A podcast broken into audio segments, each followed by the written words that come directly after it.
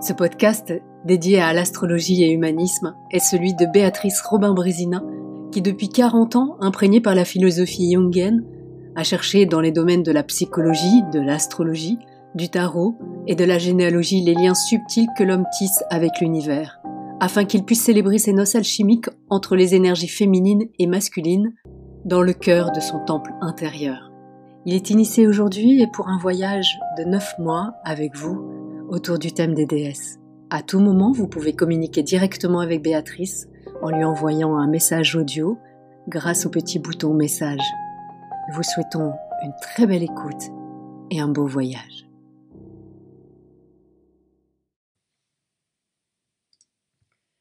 Bonjour à tous et à toutes.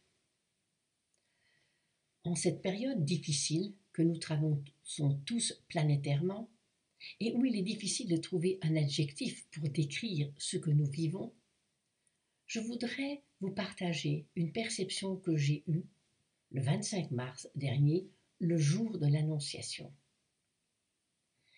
Mais revenu à la conscience les paroles que Marie, à qui l'archange Gabriel lui annonçait qu'elle allait devenir mère, et Marie répondre à l'archange dans une position d'humilité, je suis la servante du Seigneur, que tout m'advienne selon ta parole. Et si au cours de cette période inédite que nous traversons, nous acceptions de nous laisser féconder spirituellement, énergétiquement, par les événements qui se passent actuellement. Tout en méditant sur le devenir de l'humanité, de nous tous, sur ces prochains neuf mois, entre le 25 mars et le 25 décembre, quelle pourrait être ma contribution pour accompagner nos âmes, nous tous, au cours de cette grossesse? Me vint alors l'idée de vous partager les histoires des déesses, des différentes mythologies, qui meublent d'une manière si puissante notre inconscient collectif. La mythologie, en règle générale, relate les histoires des dieux, des déesses, des héros, des entités surnaturelles dont dans leur relation avec l'être humain. Actuellement, que vivons-nous? Une interaction virale avec notre corps de humain. Les histoires mythiques décrivent des vérités importantes avec l'aide de symboles, car le langage ordinaire ne peut les traduire. D'autre part, les mythes nous permettent de voyager à travers l'espace et le temps. La croix de l'incarnation.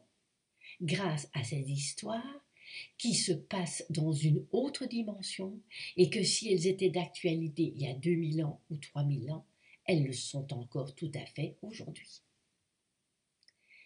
Les déesses expriment différents archétypes qui, lors du fait de se reconnecter avec ces différents archétypes, vont réactiver en nous, nous offrant des clés bien spécifiques pour poursuivre notre grossesse. Plus nous prendrons conscience de ces différentes facettes, mieux nous pourrons accéder à notre multidimensionnalité. Depuis des années, je fais les liens entre les mythes et notre vécu actuel, grâce à l'astrologie aussi. Et faire le lien avec les mythes nous permet réellement de saisir le sens de notre passage obligé entre les limites de Saturne et le côté illimité galactique d'Uranus. J'ai remarqué que dans mes stages, surtout, le support des mythes accélérait la croissance et l'évolution spirituelle. Chaque récit de chaque déesse va nous interpeller d'une manière bien spécifique en fonction de notre propre psyché, de notre propre mémoire. Les mythes contiennent des codes, les mythes contiennent des modèles. Seule notre âme en saisit toute la subtilité. Ce que je vous propose, grâce à ces récits, est de vous aider à transformer toutes vos déesses intérieures afin d'élargir vos capacités et être plus à même à dépasser ce que l'humanité est en train de vivre actuellement. Astrologiquement, chaque déesse a donné un nom à des astéroïdes, pas tous, mais un grand nombre, dont on, ira voir comment dans le thème actuel, ces astéroïdes, ces déesses, expriment ou donnent leur message. Les déesses forment un pont, c'est-à-dire puisque les déesses ont donné un nom aux astéroïdes, et les astéroïdes forment un pont entre la planète personnelle Mars, j'agis, je prends des initiatives, et la planète sociale Jupiter, Jupiter qui est quand même le dieu de l'Olympe. M'appuyer sur les diverses mythologies pour accompagner cette grossesse jusqu'à sa délivrance à Noël. Voilà la forme que prendra ma contribution. Participer d'une manière différente pendant ce confinement ou l'après-confinement en faisant appel au limon nous poserons tous, que l'on appelle l'inconscient collectif. Se saisir pleinement de ce que nous possédons afin de nous munir d'une manière plus large ou acquérir une plus large compréhension afin que nos peurs ne gouvernent plus l'ensemble de nos extensions de nos mémoires. Je voudrais vous aider à lâcher votre mental et laisser, vous laisser gouverner par votre cœur, ce qui va automatiquement vous inciter à inventer une nouvelle manière d'être personnellement pour vous, tout en ayant conscience, évidemment, que certaines histoires interpelleront plus les uns que les autres.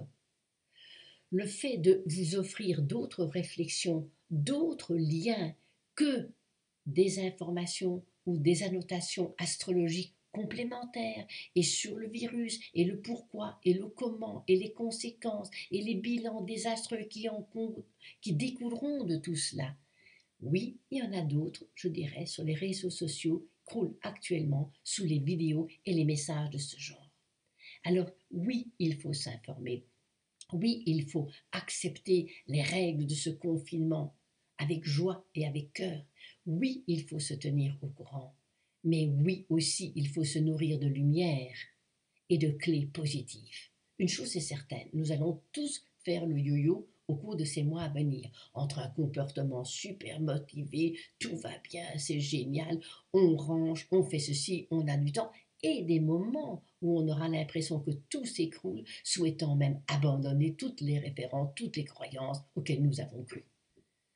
Comme vous le savez, la compréhension des schémas planétaires n'est utile que si nous en saisissons au plus profond de nous leur message. N'oublions pas que chaque planète a un nom de Dieu. Sinon, nous ne faisons que polluer un peu plus notre mental. Les énergies célestes sont par contre de merveilleux outils d'évolution et d'ascension. De quelle manière va s'élaborer ce projet qui est venu spontanément ce 25 mars? Je ne sais pas très bien. Mais je me suis dit que j'allais me laisser guider par ces messages de l'archange Gabriel, par les aspects planétaires et par leurs éclairages, bien sûr. À l'instar d'une fécondation de l'esprit, les idées vont se mettre à la place et venir grossir petit à petit la petite graine que j'ai eu la chance d'accueillir le 25 mars dernier. D'ailleurs, pour l'anecdote, quand on additionne 25 plus 3 2020, ça n'a fait autre que le nombre 14 que symbolise l'ange tempérance. Si l'histoire va s'amorcer au moment d'une conception, le fait que cela se pose en ce début du printemps exprime encore plus la force qui l'accompagne. Que symbolise une conception à départ par conséquent, la manière dont nous avons perçu notre conception dans le ventre de notre maman va colorer toutes nos futures initiatives, tous nos futurs départs. Avec la porte de l'équinoxe du printemps, avec ce passage de ce vortex puissant, sous la haute autorité du gardien Mars, nous enclenchons aujourd'hui un nouveau périple dans la grande spirale cosmique. Je vous donne rendez-vous chaque semaine avec Mémoire d'âme, une saga des récits mythologiques que nous allons petit à petit développer entre ce mois de mars et le, jour de Noël, la veille de Noël, où nous aurons accompli toute une grossesse intérieure et où nous allons pouvoir naître nous-mêmes différents de ce que nous avons été dans le passé. Nous ne serons plus jamais les mêmes, ça c'est une chose. Merci pour votre écoute et je vous dis à très bientôt.